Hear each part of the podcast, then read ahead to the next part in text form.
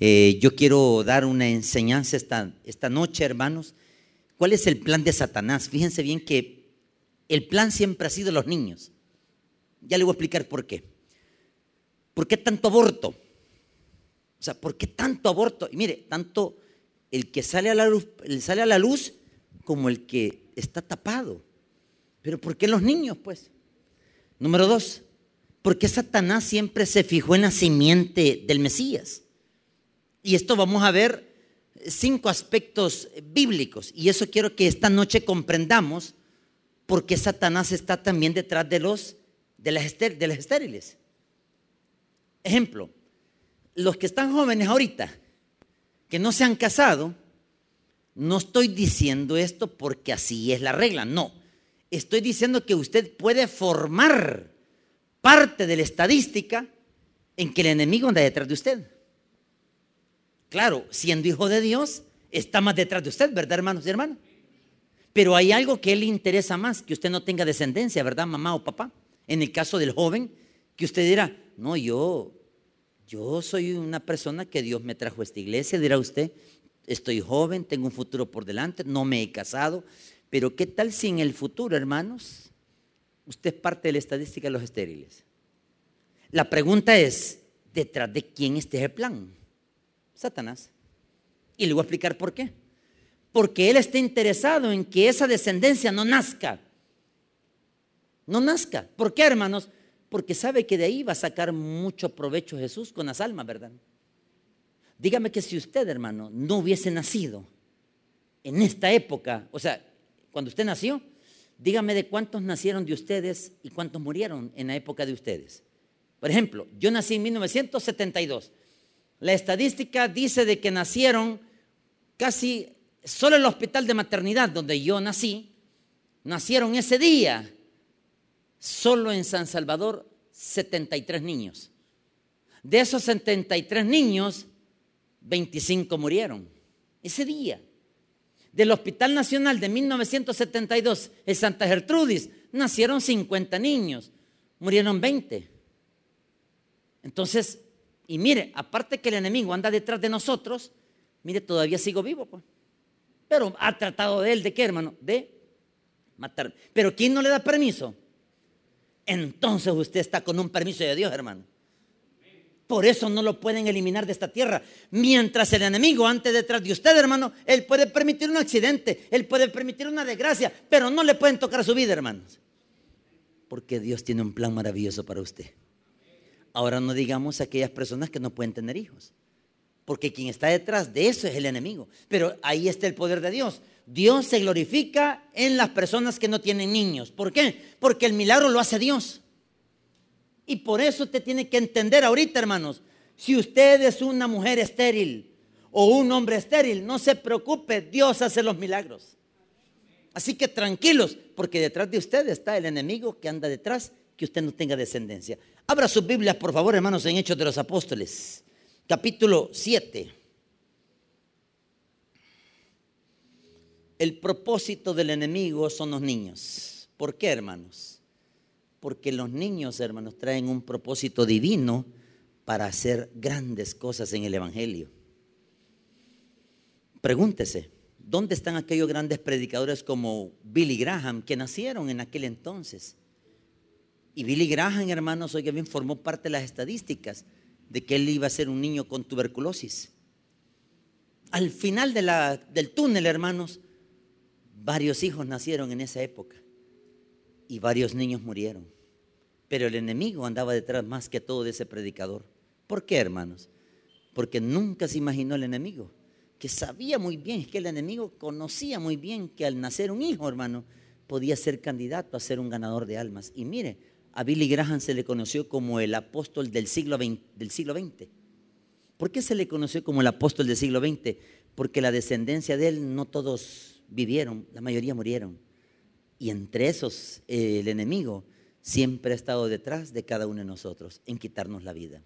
Dice por favor en Hechos de los Apóstoles capítulo 7, versículo 17. ¿Lo tenemos hermanos? Todos por favor, arranquemos. Pero cuando se acercaban el tiempo de la promesa que Dios había jurado a Abraham, el pueblo creció y se multiplicó en Egipto, hasta que se levantó en Egipto otro rey que no conocía a José. Este rey, todos, usando de astucia con nuestro pueblo, maltrató a nuestros padres, a fin de que expusiesen la muerte a sus, para que no se... Nos ponemos en pie, vamos a orar. Señor, te damos las gracias por tu palabra. Te pedimos que nos hables al corazón. Que la palabra, Señor, nos dé un entendimiento porque el enemigo anda detrás de los niños para que no nazcan. Porque el enemigo sabe muy bien que cuando un niño nace, tiene propósito divino para glorificar a Dios en cuanto a las almas. Gracias por todos los que tuvimos la oportunidad de seguir vivos y haber nacido en la época del nacimiento que nos tocó nacer. Gracias Señor por, a pesar de que vinieron muchas cosas terribles y no se nos permitió quitar la vida, Señor, con enfermedades, accidentes y quizás peligro de muerte, pero todos seguimos con una preservación de raza cristiana. En el nombre de Jesús hemos orado. Amén y amén. Pueden tomar asiento, por favor. Voy a narrar a continuación, hermanos, con manera de introducción y le voy a explicar y quiero que aquí me preste un poquitito de su atención. Número uno, el contexto histórico, hermanos, narra que cuando Adán y Eva, oiga bien, estaban en el huerto, voy a tener que irme atrás, Adán y Eva estaban en el huerto, el interés de Satanás sabe cuál era, quitarle la autoridad al hombre. Y efectivamente lo logró. ¿Por qué lo logró? Porque al final tuvo que utilizar el, el enemigo, Satanás, a Eva para engañarla. Repito, Satanás tuvo que utilizar a Eva para engañarla. Ella, una vez siendo engañada, dice el libro de Gálatas, viene la edad de comer a su marido. Viene su marido, come y prueba. La responsabilidad de no pecar o, en pecar, ¿de quién le pertenecía? Adán. En Adán estaba la cabeza en decir, no lo hago o sí lo hago. Al final optó por sí hacerlo. Come del fruto, sus ojos se abren, entra la ciencia y el conocimiento. Y se dieron cuenta que estaban desnudos. Una vez dándose cuenta desnudos, se dieron cuenta que perdieron, ¿qué hermanos? La autoridad. Algo que Satanás, oiga bien, lo logró con un engaño. Satanás, hermanos, siempre de una u otra forma va a tratar con usted y conmigo, principalmente con los hijos de Dios, en engañarnos. ¿Cómo nos va a engañar? Con cosas que nosotros aparentemente creemos que no nos va a hacer daño. Le pongo un ejemplo. Estamos en las fiestas patronales en San Salvador. Mire cuántas personas, vea por favor, cuando sea el día lunes, compre el periódico del domingo y vea la estadística de muertes, cómo, se dan más. Ahogados, accidentes de tránsito. O sea, estas dos estadísticas fuertes, ¿qué se da, hermano? Muertes. Porque Satanás sabe muy bien que esos inconversos, ellos van a dónde? Al centro de la tierra. Pero lo que le interesa a Satanás es que no conozcan a Jesús. Perdieron la visión por ir a una fiesta, por ir a, una, a un lugar que aparentemente no era dañino, pero solo a morir fueron.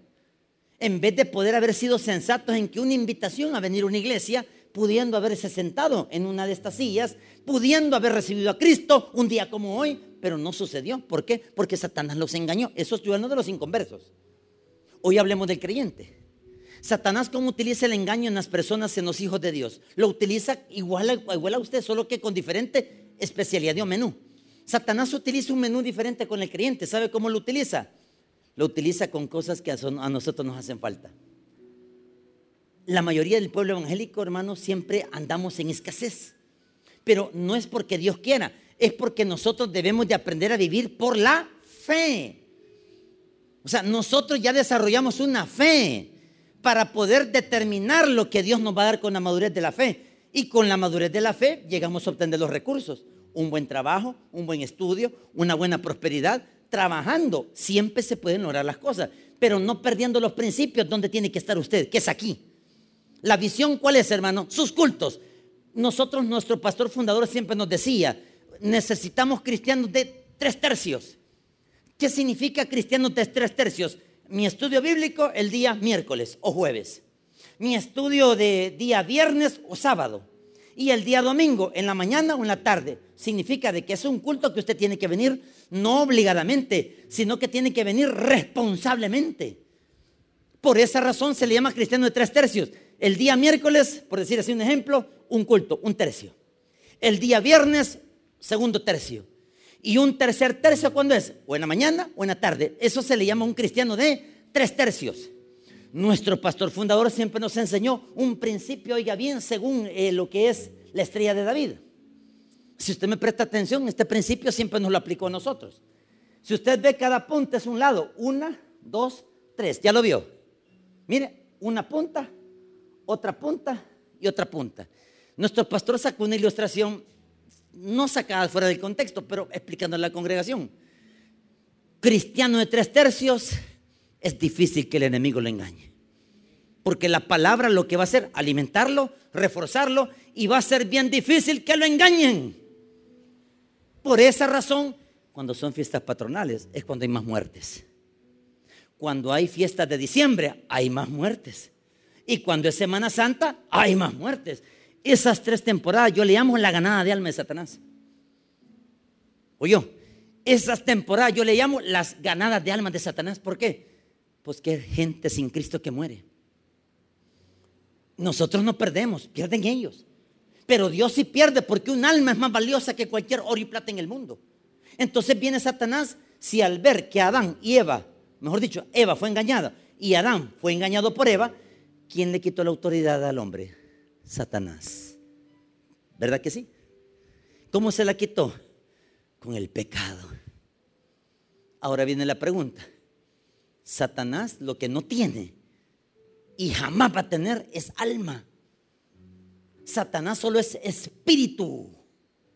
Repito, Satanás nunca, jamás, ni jamás, ni registrado en la Biblia, va a tener alma. No va a tener cuerpo. Él solo es un espíritu. El hombre tiene alma, cuerpo. Esa es la triparticidad del hombre. Usted y yo tenemos esa bendición, hermanos. Alma, cuerpo y espíritu. Satanás y los demonios no tienen eso, solo tienen espíritu. ¿Por qué le digo eso? Porque de ahí parte lo que estamos leyendo ahorita, hermano. Entonces Satanás y sus demonios, ¿en quién están concentrados? en los niños. ¿Por qué, hermanos? Porque los niños no deben de nacer. Cada niño que nace es un candidato más, hermano, a quien le ganen las almas al enemigo. ¿Oyó? Los niños son una bendición. Los niños no son accidentes. Los niños son producto de la voluntad de Dios. Si no, no nacieran ustedes, hermanos. Pregúntese. ¿Quién dice que es usted accidente?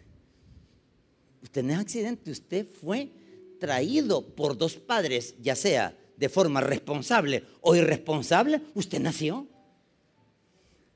Y cuando usted nació, usted no sabía para qué vino a este mundo. Usted no sabía por qué, hermano. Porque es lo mismo que estaba viendo Satanás. Satanás sabe que estaba viendo la profecía mesiánica. ¿Cuál profecía mesiánica? Retrocedamos a Génesis 3.15 y veámoslo. ¿Por qué? Génesis capítulo 3, 15. Muy bien.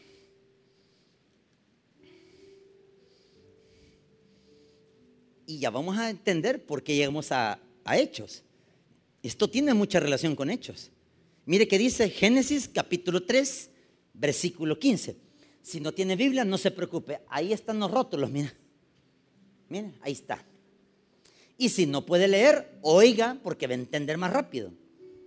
Y si puede leer y escribir y ver, va a entender más rápido esto. Mire qué dice, ¿lo tenemos hermanos? Seguimos pues, Génesis 3.15, todos. Y pondré enemistad entre ti y la mujer, y entre tu simiente y la simiente suya. Este te herirá en la cabeza y tú le herirás en el calcañar. Voy a enseñar tres principios acá. Quiero que me preste atención porque esto va amarrado. Atención, va amarrado con hechos lo que estoy explicando. Número uno, cuando dice, pondré enemistad entre ti y la mujer, es, Dios está dando la sentencia. ¿Cuál sentencia? Primero sentenció a la serpiente, que es Satanás. Segundo, sentenció a la mujer. Y tercero, sentenció al responsable, al que pecó. ¿A quién fue? Al hombre. Ahora viene, en esa sentencia, le dice a la mujer, atención, esta sentencia se la está diciendo a la mujer. ¿Quién es la mujer? Eva. ¿Quiénes son los que pueden parir? Las mujeres. Amén. ¿O los hombres paren? No, los hombres engendran. Las mujeres paren con dolor. O sea, hermana, ni modo. Ese tiro se lo echa. Sí, en serio. Gracias a Dios, hombres, que no tenemos ese problema. Pero cuando el apéndice se nos va a reventar y lloramos, ¿verdad? Ay, me duele. Y al suéter, pues. Ese es el, se le conoce como el parto del hombre. Una, así chiquitita el apéndice, y se le va a reventar por tanta semilla que usted come. ¿Sabía usted por qué se revienta el apéndice? Desde que usted nace ha comido, eh, deme una, usted come dulce, ajonjolí le meten. Come plátano, ahí va la, semita. El tomate, ahí va la semita. Chile verde, la semita. Toda semita, toda se va la letrina. Pero hay una que se va. De mil semillas, una se va para el apéndice. Una. Y de tanto que usted va creciendo y creciendo y creciendo, hay unos que el apéndice le expulsa y le va a reventar a la edad de 6 años, a la de 10 años, 20 años, 30 años, 50, y otros que por milagro de Dios no le revientan. Pero cuando usted dice, ay, me duele aquí, y siente que es, algo que usted, y me duele, y de repente no le para el dolor, y le pulsa, vayan de un médico y diga dónde le duele. Él va a tener que meter los dedos ahí atrás y va a decir si es el apéndice. Y si él saca una muestra, le van a decir, necesitan operarlo, si no se le revienta el apéndice y puede morir. Y cuando le quitan apéndice, y no es la gran herida, eso se las hacen a los que ya se les reventó. Se le llaman la paratonomía, se le llama. O peritonitis. A nosotros que fuimos a tiempo, así chiquitita le edita, y le dicen, vaya, aquí está su apéndice en un bote herbe. Y ese, como que es chile, chile verde, así chiquitito, como que es pepinito. Y eso es el apéndice. Por esto se va a morir. La acumulación de todas las semillas.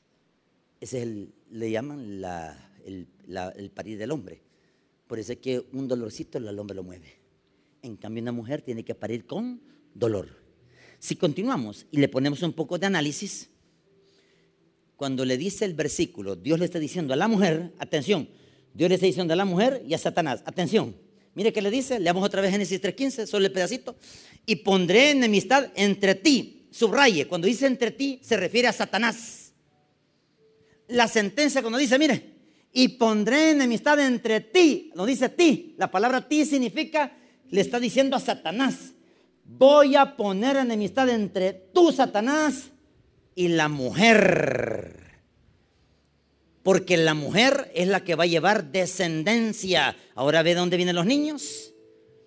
¿Quién es el encargado de llevar los fetos adentro del vientre? La mujer, porque es la única que ovula.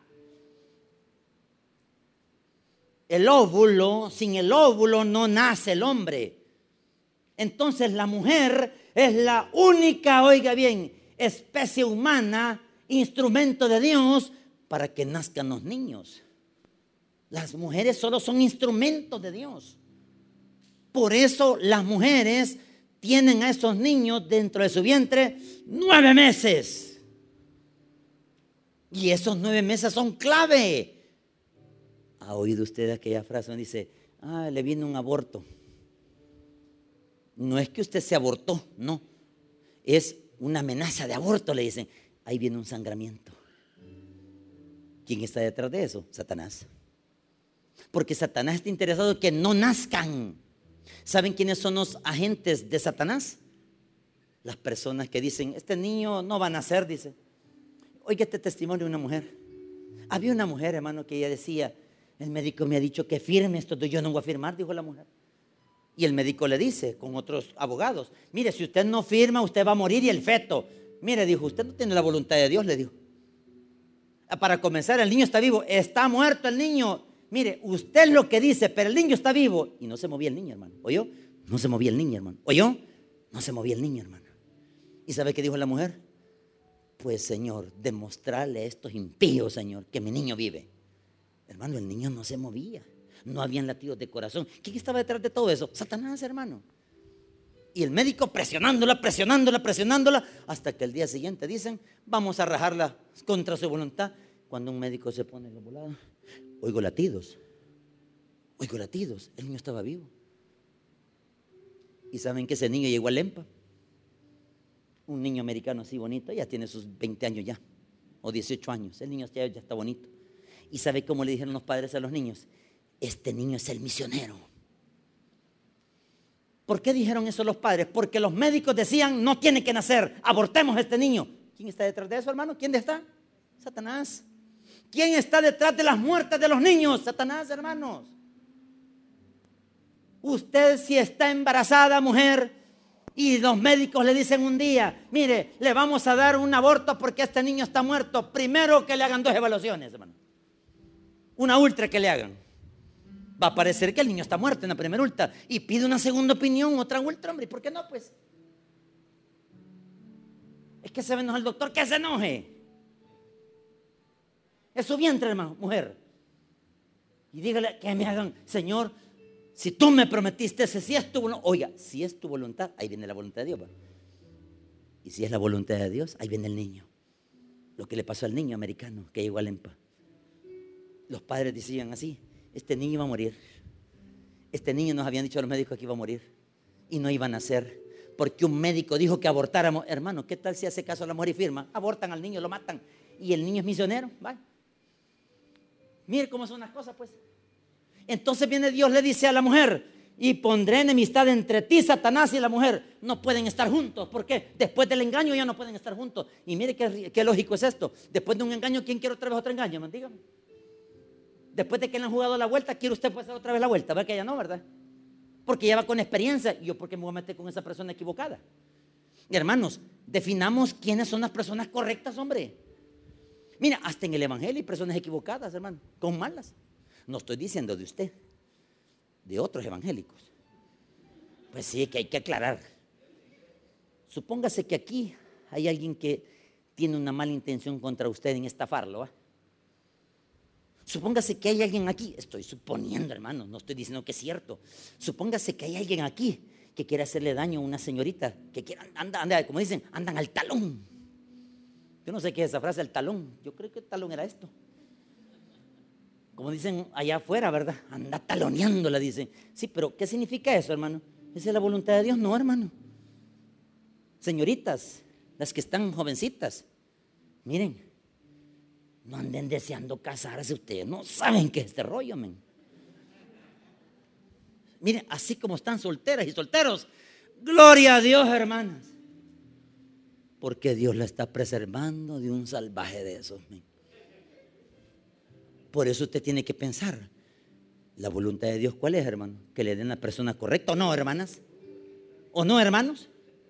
Entonces espérese. Ya se la van a llevar. Mira, la mía del pelo me llevaron al colegio de teología va, aquí está. Y yo cuando la vi, Eva, va. Ahí está la mujer, 20 años. Ay, ya por lo menos 20 años ya aruñado y es algo. Pero ¿qué significa eso, hermano? Que perdimos a dos bebés. Esas son las experiencias no agradables de mi, de mi esposa. Estando en el ministerio, ah, si aquí estuvo en el pastor aquí arriba, miren, si aquí se predica, sí, pero las pruebas. Y le hicieron firmar eso a ella. Ella no tenía la culpa, hermano. No teníamos conocimiento como lo tenemos ahora. Hoy tenemos un discernimiento que estaba Satanás detrás de esas criaturas. Y eran dos criaturitas, hermano. O sea que mi familia fuéramos, quiero ver, Valeria, Anita, Tony y qué más, Benjamín el otro. Seis fuéramos, siete fuéramos. Fuéramos siete. O seis, fue seis, ¿verdad? Fuéramos seis. La Valeria es la mayor, la otra, la, segunda, que es Anita, eh, Benjamín es el otro, y Toñito, el pastor, ¿va? Pero mire cómo son las cosas. ¿Quién estaba detrás de esas muertes, hermanos? ¿Quién? Exacto, ahí voy, hermanos. Por eso quiero que vea, hermanos, que este rollo es tan delicado, porque es espiritual las batallas, hermanos. Y uno dice, es que soy estéril. Usted tiene que estar orando día y noche, mujer.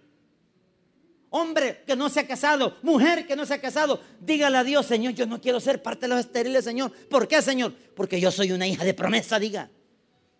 Soy hijo de promesa. Y todo es que es hijo de promesa, hermanos, es de bendición, hermano. Pero vienen pruebas también, pero es de bendición.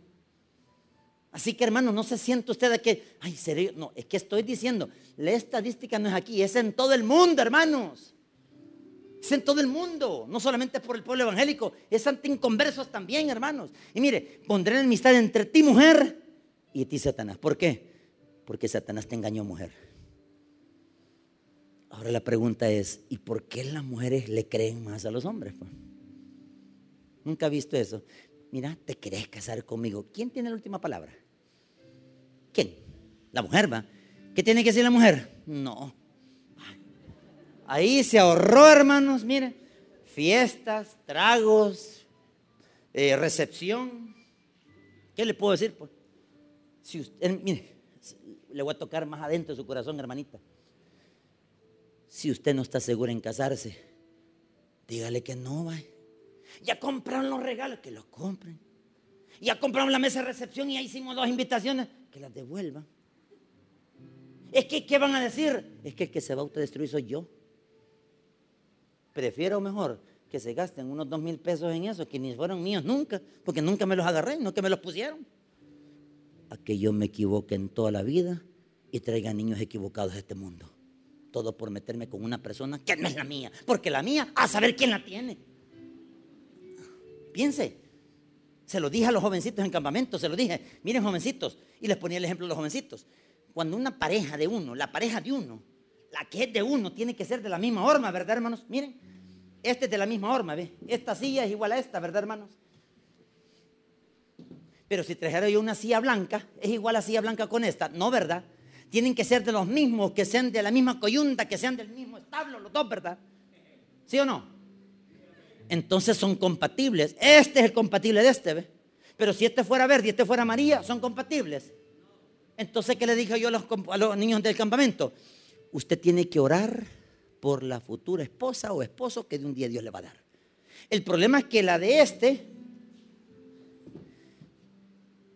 este tiene 10 años, todavía no se puede casar, tiene que llegar a la edad de 28 o 30 años cuando ya se prepare, cuando llegue ese recorrido acá. Porque la de él, allá se la tienen guardada. O yo, guardada. Pero si este se metió, se metió con equivocada, ¿dónde está la real de ella? A saber quién la tiene, ¿verdad? ¿Y sabe qué dice Dios? No puedo permitir que tenga hijos aquella. O yo. Mire la lógica. Yo no puedo permitir que nazcan hijos. Porque los hijos son de este burro. ¿eh? Y por eso a veces Dios trae hijos al mundo que no son compatibles con la pareja. ¿Y quién nos trae? Nosotros. Esta es mi tercera vuelta, dice uno. ¿Cuál tercera vuelta? Pues sí, tercer matrimonio, pues ¿qué le puedo decir? Así dice la gente, no yo, ¿verdad? Mire, este es mi sexto frente, me dijo una señora. ¿Cuánto le dije yo? Sexto frente. ¿Y qué es eso? Yo soy viuda cuatro veces, y que los ha matado, le digo yo. No, me dice ella. Porque fueron los maridos equivocados con los que yo me metí. Me han dejado bien aliviada con bolas, me dijo. Pero esa es la voluntad de Dios. No, hermanas. Por eso que la que es pareja de una ahorita, la que tiene la suya, mira, agárrela bien, agárrela, no la deje ir, agárrela. Oye, mujer, mira, vos sos mía, dígale. Agárrela así, apriétela. Y dígale, vos sos la voluntad perfecta de Dios. Pondré enemistad entre ti, mujer, y ti, Satanás. ¿Por qué? Porque vos engañaste a Eva. Siguiente versículo, el mismo puntito, mire. Y pondré enemistad entre ti y la mujer, todos y entre tu simiente y la simiente quién? Está hablando la simiente de la mujer, que son la descendencia de los hijos, y la simiente de Satanás, los que van a hacer el daño colateral en la tierra. O sea que Satanás también tiene sus descendientes, hermanos. Son sus demonios. ¿Sabe de quién está detrás las muertes? Y lo pongo un ejemplo porque es lógico, hermano. Los abortos, hermanos, son médicos. No estoy hablando de ustedes médicos. Si hay médico aquí, no estoy hablando de usted. Estoy hablando de aquellos ginecólogos que practican el aborto. O sea, ellos son instrumentos del enemigo y hacen el aborto. Mire, es horroroso, es terrible ver cómo unas tijeras se están cortando el bebé. El bebé se mueve. Por más que él puede indefenso, no puede hacer nada, lo cortan y sacan pedazos del bebé, del feto. Y sabe que lo más doloroso una mujer que aborta que es que el Día de la Madre, hermano. Y yo, yo conocí una mujer hace muchos años en la Universidad Tecnológica. Siempre el día 10 de mayo decían el día, día, de asueto. Y un día le digo, mira, ¿qué te pasa? Le digo yo a una compañera. Y me dice ella, es que yo cometí aborto, Tony, me dijo. Ay, ¿qué pasa? Pues le dije, superalo, le dije yo, no puedo, me dijo. Porque la primera vez que cometí aborto, me dijo, el útero, me dice, ya con términos médicos, el útero sostiene en el óvulo, sostiene al feto. Pero cuando me hicieron el aborto, tocaron parte del útero. Y ahora cuando yo quedé embarazada, viene un sangramiento a cada rato. Lo más que dura el feto sostenerse en esa burbuja de agua, porque no puede sostenerse, es un mes. Después del mes ahí viene agua en sangre. No puedo tener hijos. ¿Y sabes qué es lo más doloroso? Que han pasado 10 años, Tony, con lágrimas la mujer así. Han pasado 10 años, Tony. Mi hijo tuviera 10 años, con lágrimas.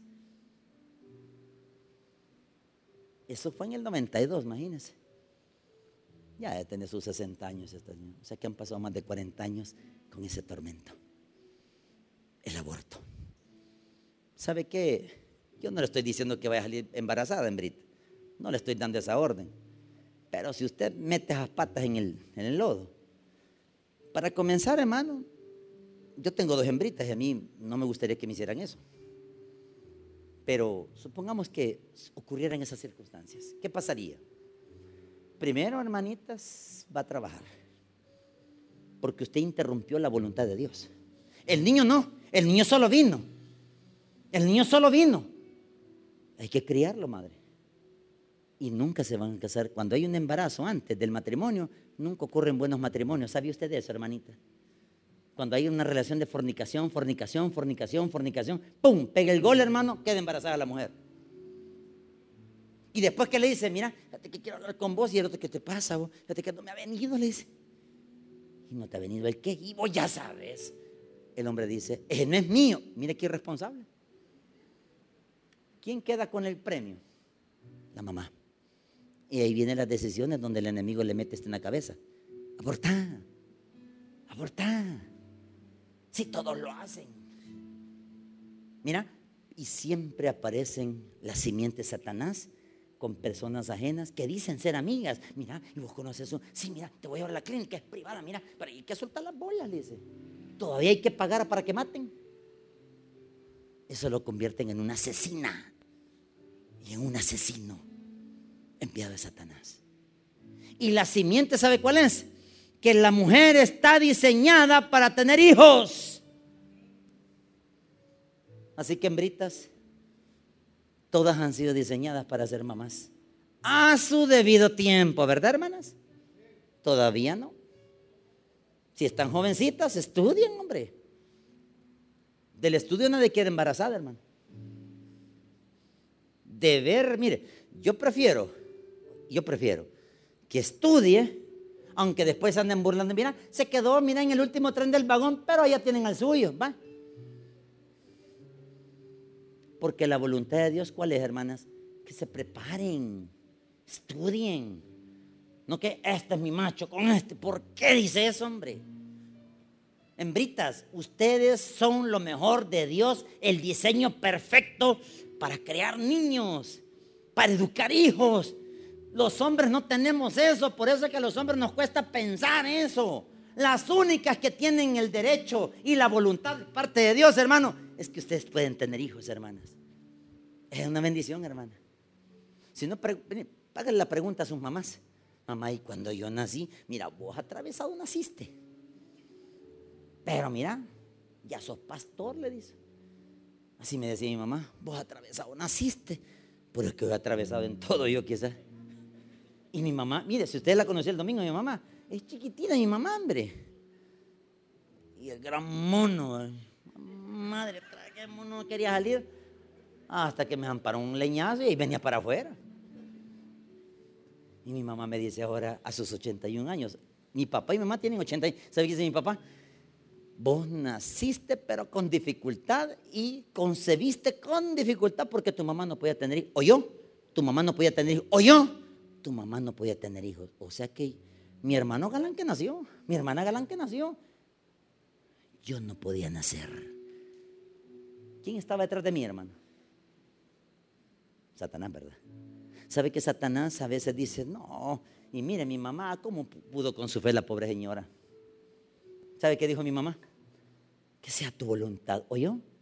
que sea tu voluntad, Señor. Y miren, ahora tengo ya 49, ya voy por los 50, amén. Ahora me doy cuenta a lo que yo soy ahorita. Y han venido cinco intentos de muerte. Uno casi me quita la vida, hermano. Por el propósito de Dios que todos traemos, hermano, todos vosotros. Y mire qué dice más lentito, por favor, sigamos leyendo. Y pondré enemistad entre ti y la mujer, y entre tu simiente y la simiente suya, todos. Esta te herirá en la cabeza y tú le herirás en dónde.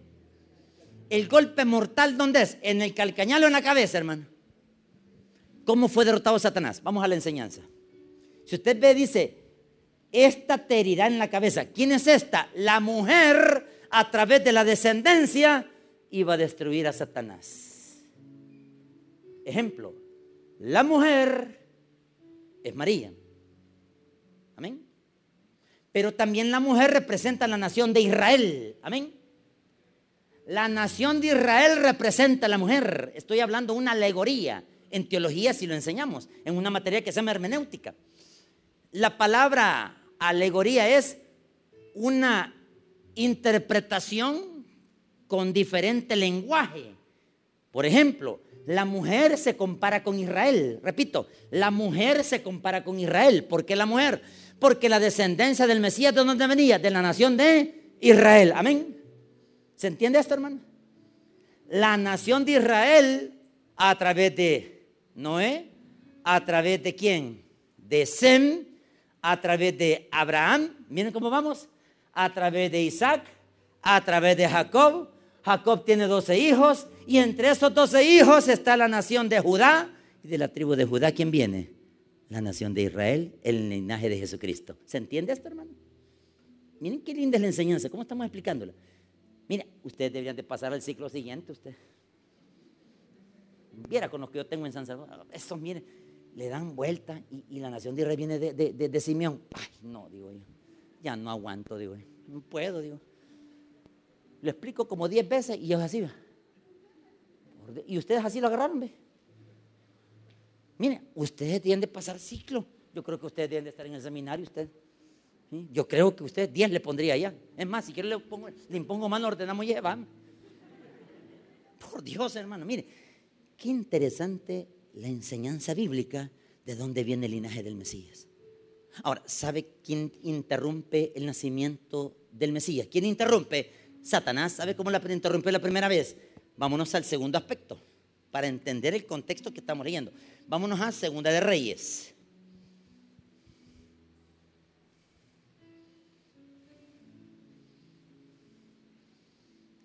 ¿Cuántas tribus hay por total? Doce dijimos, ¿verdad, hermanos?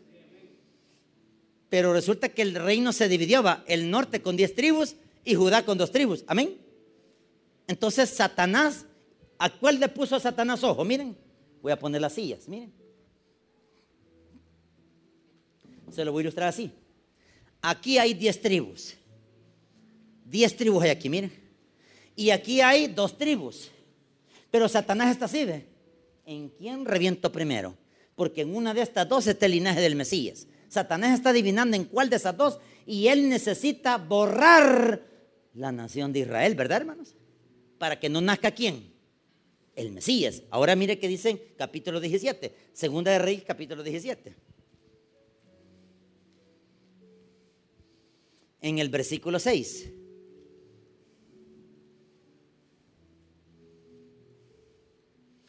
En el año 9 Estamos en Segunda de Reyes 17, 6. Dice, en el año 9 de Oseas, rey de Asiria, tomó Samaria y llevó a Israel cautivo a dónde?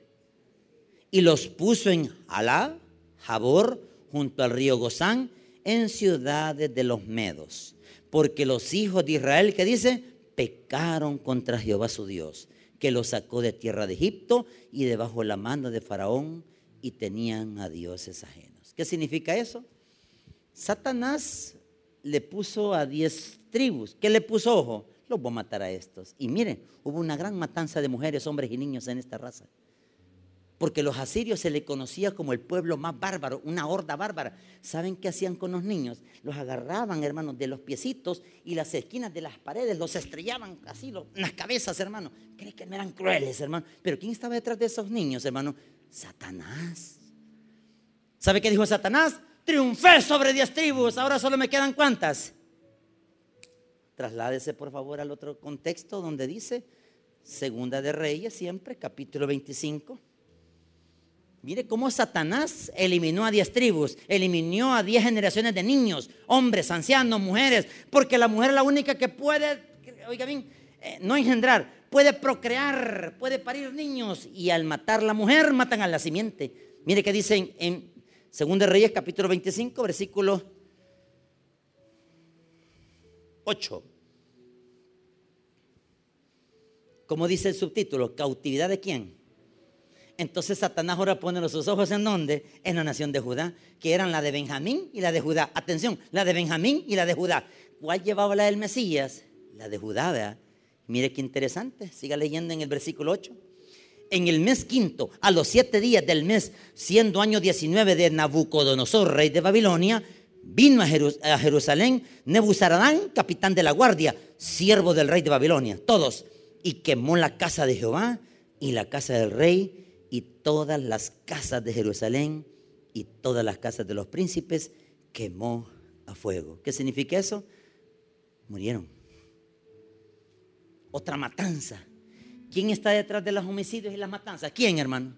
Satanás. Por eso dice el versículo de Juan, Satanás vino a matar, robar y destruir. Ahora entiende dónde viene la destrucción de la descendencia suya. Por eso si usted es una persona estéril, no se preocupe, tranquilo. Mire, quien va a decidir cuándo va a tener hijos, ¿quién es, hermano? Entonces espere. Pero no me deje de orar. Principalmente por las que son estériles. Porque detrás de ustedes hay un niño que trae un propósito, ya sea si es pastor, si es evangelista, si es misionero o es maestro. No sabemos, hermana. Mire, yo no sabía para qué me metieron en este rollo. Yo tendría que estar sentado con ustedes ahí a la par, aprendiendo. Pero a mí me dieron el cinchazo, A mí me gustaría que sintieran el cinchazo que yo sentí ahora. ¿Han visto los niños cuando le dan los niños desobedientes cómo son aquellos niños desobedientes? Que le dan así, espérese, ¿Ha visto los niños así? Los, que hacen berrinche. La mamá, vení niño, no, espérese, espérese. Niño, te vas a caer, no, espérese, hombre. Y el mono está así, ¡bum! a caer de boca. Y la mamá que dice, ay, déjenlo que den. Y el mono gritándome. Y se le caen los dientes de leche, hermano. Va, y se muerde la lengua el bruto. Yo me pongo a pensar, ese niño que es rebelde, que es terrible, tendrá testimonio que un día se estará aquí con nosotros, hermano. Dicen que los más terribles, los más malos, son los que están aquí encaramados aquí arriba. Yo no fui mal, hermano. No, no, no. Usted es más malo que mí. No, miramos la maldad. Usted ha sido va, pero yo no, hermano, tranquilo. Les pongo el ejemplo, hermanos, cómo Satanás anda detrás de los rebeldes y cómo Dios anda detrás de los rebeldes para glorificarse Él. Por eso usted tiene propósito en haber nacido. No puede decir, ¿y yo para qué nací? Pues por voluntad de Dios. Y si es voluntad de Dios, usted está siendo disciplinado, no castigado. No me confunda castigo con disciplina. Porque la disciplina es cuando usted ha cometido errores. Castigo es aquel que ya no tiene opción, ni modo, que le den. Le dan, le dan, le dan hasta que Dios tiene una misericordia, va a sacar algo de esos pedazos, lo van a hacer reconstruir otra vez. Pero aquel que no, que le están dando en el lomo por desobediente, pongo un ejemplo. Supóngase, no estoy diciendo que es usted. Supóngase que aquí hay un fornicario. No, no, tranquilos. No se me incomoda. ya van a hablar de. Pues si de usted voy a hablar. Supóngase que aquí hay una persona que está teniendo sexo ahorita con la muchacha. ¿Usted cree que Dios no ve eso? Va, espérese, espérese, vamos por partes, espérese. Mire, Dios en su misericordia no permite que el niño venga.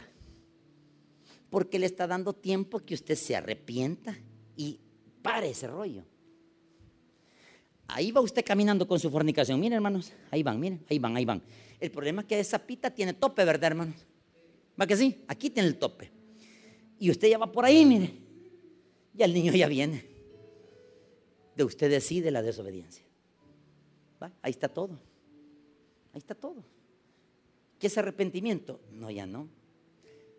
Ya no vamos a hacer esto, le dice la muchacha. ¿Y por qué? Dice, porque no, que no entendés que no. Primero te voy a embarazar. Segundo, no quiero romper la voluntad de Dios. Y yo no sé quién es el calenturiento, ella o él. Porque uno de los dos es el caliente. Uno de los dos es. Amárrese, va. Está amarradito. Y una vez amarrito le dice, Señor, quítame estos deseos impuros porque no quiero que este niño venga de una forma de desobediencia. Yo quiero casarme algún día. ¿Por qué no decir eso? Yo me quisiera casar. Mire, hermana, ¿no le gustaría casarse de blanco, hermanas? No, iguamenes. Eso es terrible, hermanas. Miren, les pongo un ejemplo, cómo nos casamos con mi esposa. No, le voy a decir, Beatriz, ni modo. Beatriz así, yo no voy a decir. La vale una que me está riendo. Un día yo le digo a mi esposa, mira, fíjate que yo tengo ahorita en mi cuenta del Banco Agrícola del año 2000, yo tenía 23 dólares con 12 centavos. ¿Y qué más pues? Yo no tenía más. Y ella me decía, mira, como ya me propusiste que me quiero casar con vos, pues como me pediste que me casara, porque yo le pedí la mano a ella, fui donde la mamá, el rejero. Fui donde la mamá, me dijo la mamá sí, ¿y qué le ofrece? 23 dólares con 12 centavos. Pues sí, ¿qué más pues? Y la mamá se le quedó viendo, hija, yo, yo y, y entonces, mamá, yo lo quiero, ¿va? ¿Y para dónde pues? Ah, pues viene lo interesante. ¿Y, el, y para casarse, qué se necesita, hermano? Ah, ¿Verdad? El pisto, ¿verdad? Pues no teníamos atrás de la novia, ¿va? Y un día nos pusimos a servir en el Hospital Bloom. Nos vestimos de... Ahí conocimos al pastor Wilber Calderón en esos ministerios. Aunque yo ya lo conocía hace rato ya Wilber. Y Wilber se me queda viendo así. Yo, ¿qué me ves vos? Le digo. Y aquel, y vos sos payaso. ¿Por qué te me quedas viendo? Le dije yo. Me vestía de payaso. Y Wilber lo decía así. Qué bárbaro que ha llegado Boba. Mira, yo estoy sirviendo, le decía yo. Y él un día es de payaso también, vaya, hoy los dos de payaso. Él en, la, parte, en la parte de arriba, él estaba en el Blumel y estaba en la parte de abajo. Y un día los, los separan a él, al pastor Wilber, y lo mandan para el, el médico quirúrgico. Ya no lo vi a Wilber. En eso mi esposa me dice, mira, nos vestíamos de payaso y vamos a evangelizar a los niños. Imagínense yo de payaso, ¿no? Yo era más delgado, hermano. No te, me ponían unas cosas, hoy, hoy no, hoy no, hoy cabal. Y de repente, hermanos, una señora dice, ¿y ustedes son payasos? Y yo, ¿y qué más? Pues, pues sí, sí somos payasos, mire, pues. Y miren, les pagamos una fiestecita. ¿Cuál? ¿Cómo? ¿Cómo? 27 dólares con dos centavos. ¿Y cuánto nos va a pagar? Les pago 150 dólares. Y yo, ¿a dónde vamos? Hermana, mi esposa tenía una habilidad, vas a hacer esto, vas a hacer aquí, yo, ah, yo haciéndolo como el burro, ¿verdad? Al final nos dieron 150 bolas. De esos 150 pesos, mi esposa fue a comprar la tela, empezó a hacer todas las cositas de ella, sin tener quien. Y fue una señora ahí en el centro, ahí por el barrio, ahí por, ¿cómo se llama? Por el papelito, los que conocen, la ex Hispanoamérica una señora que hacía volado de, costura, le dijo, le voy a cobrar 20 pesos, 20 dólares, y se hizo su trajecito. Hermano, fue la boda más barata que tuve que ir. Nos casamos y nos preguntaron, ¿dónde va a ser la recepción? No hay recepción, les dije yo. ¿Y por qué? En el pisto, pues yo voy donde usted quiera. El que se va a casar no está obligado a hacer recepción, hermanos. Amén porque ellos pagarán a comerse el pisto suyo, ¿eh? Y después las deudas, y entonces, pues, y la luz, pues, y el agua, pues, y, entonces, y, la, el arrendamiento, pues. Cómanse el pisto ustedes, hombre. Cabal, eso hicimos con mi esposa. Mire, Dios siempre cumple su voluntad en ponerle la persona. Nace mi hija primogénita, Valeria. Posteriormente nace Ana. Somos una familia normal, ya se lo dije, pero con muchos ataques del enemigo. Así como usted y como yo. Es lo normal. Y cierro, cierro. ¿De quién están los asesinatos? ¿De quién está? Del enemigo, ¿verdad, hermano? Quiero que vea en Éxodo, capítulo 2, 1, perdón, 1. Aquí está el mero animal manifestado en los niños, mire. Por eso tiene que tener cuidado. Mire, usted ore por los niños, hermanos de escuela bíblica. Mire, ore por, aunque a ustedes no le importen, pero que le importen, por favor, los niños de escuela bíblica. Ore y voy a hacer la administración para los niños de escuela. Mire, a mí me apantalló lo, del domingo que hicieron. Yo nunca había visto eso usted. La chiqui clase, eh, no, que faraón, uy, ese faraón, cosa seria, va. Nefertifis, Azurban. Fíjese que yo nunca había visto una clase. Eso es lo que hacen sus niños, aprender Biblia. Vámonos a Éxodo capítulo 1. Versículo, por favor, el 22. Mire quién está detrás de estas matanzas estos niños. El versículo 16 primero. Versículo 16. Éxodo 1, 16 primero. Todos. Cuando asistáis a las hebreas en sus partos y veáis el sexo, si es hijo, matadlo. Y si es hija, entonces ¿por qué matar a los varoncitos y por qué las hembras que vivan? Porque ¿quién es el que engendra? Los varones. Si cortamos la cepa, las hembras podemos revolverlas con egipcias, con asirias, con babilónicas y perdemos la identidad de Israel. ¿Quién estaba detrás de la nación de Israel? ¿Quién? Satanás. Ya se había echado dos tribus, ya se había echado diez tribus. Ahora resulta que en este rollo, hermanos, Satanás estaba detrás de Faraón y Faraón dio esta orden. Mire qué dice el versículo 22, todos el 2, 22. Éxodo 1, 22, todos. Entonces Faraón mandó a todo pueblo diciendo, echad al río a todo hijo que nazca y a toda hija preservarla. Con esto cierro. Dios sabía muy bien, hermano, lo que le dijo a Abraham estarás 400 años en tierra ajena, porque tenía que pasar este proceso para poder ver qué iba a hacer Dios con esos niños. En 1944, en el campo nazi Treblinka, así se llama, Treblinka, Polonia,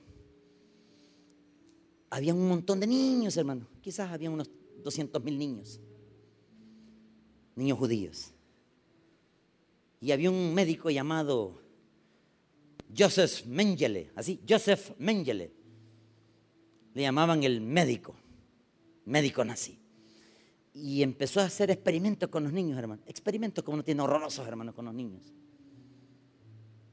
Pero había niños que sobrevivieron. La mayoría murieron.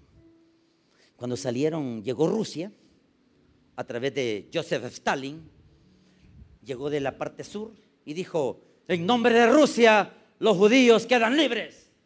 Y los niños salieron de los campos de concentración, de cuevas y escondidos.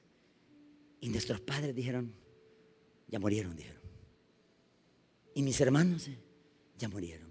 Entonces solo yo he sobrevivido, sí.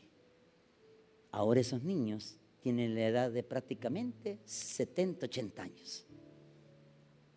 90 tienen unos. Y hay libros donde los niños dicen, esos médicos nazis solo mataron niños porque era tanto el odio contra la raza judía, pero no sabían que quien estaba detrás de ese escenario era Satanás contra la raza judía. Ahora usted, hermanos, a pesar de que no es judío, pero usted tiene la mejor calidad, hijo e hija de Dios. ¿Qué tiene que hacer? Orar por la voluntad de Dios en que usted tenga familia, tenga hijos orar por sus hijos, por la primera generación, segunda generación y tercera generación. ¿Por qué? Para que glorifiquemos juntos el poder del Hijo de Dios. Oremos al Señor, hermano.